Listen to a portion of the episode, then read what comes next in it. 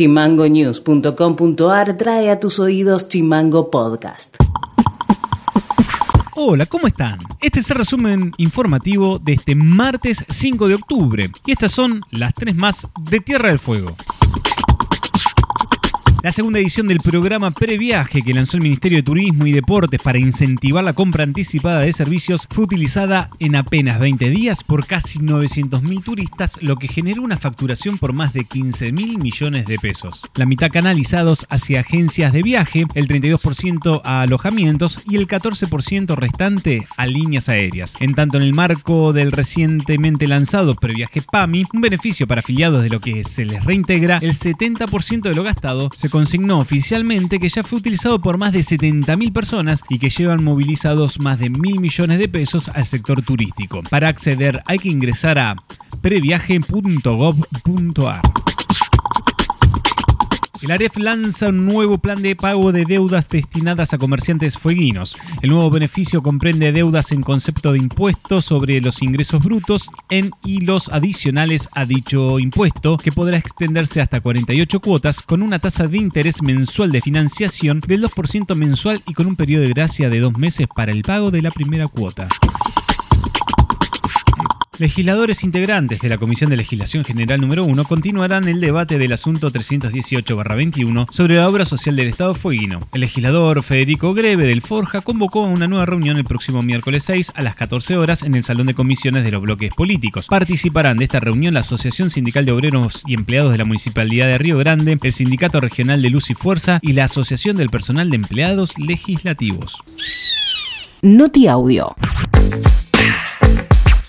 Santa Cruz no pedirá a los fueguinos y fueguinas que pretendan ingresar este verano a esa provincia el test de PCR a quienes tengan al menos una dosis de la vacuna contra COVID-19. Lo confirmó el secretario de Protección Civil de la provincia, Daniel Facio.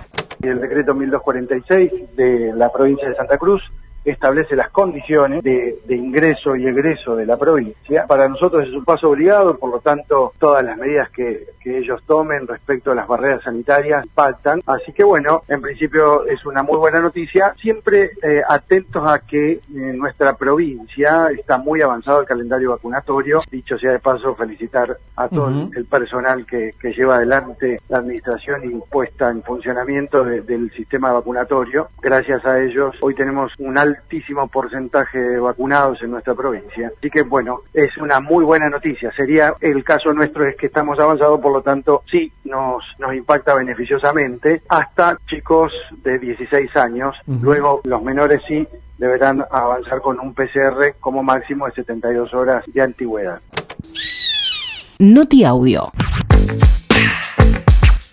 El Ministerio de Obras Públicas de la provincia llevó adelante este martes la demolición del edificio de servicios generales ubicado en Jainén al 100. En ese predio se iniciará la construcción del futuro centro de rehabilitación. Así lo explicó la ministra de Obras Públicas, Gabriela Castillo luego de haber eh, desarmado gran parte de la infraestructura y sacando aberturas, instalaciones, digo, todo lo que formaba parte de, este edificio en idénticas condiciones que se ha hecho con las otras naves para la unificación de las seis parcelas que van a permitir la construcción del centro de rehabilitación. Es una obra que tiene 18 meses de plazo de ejecución, pero que en realidad, digo, hoy es la demolición de la última nave y ya comienza la excavación para poder empezar a hacer las fundaciones y en esta reactivación de la veda que comenzó en esta semana, empieza efectivamente la construcción de todo lo que tiene que ver con la infraestructura del Centro de Rehabilitación Ushuaia.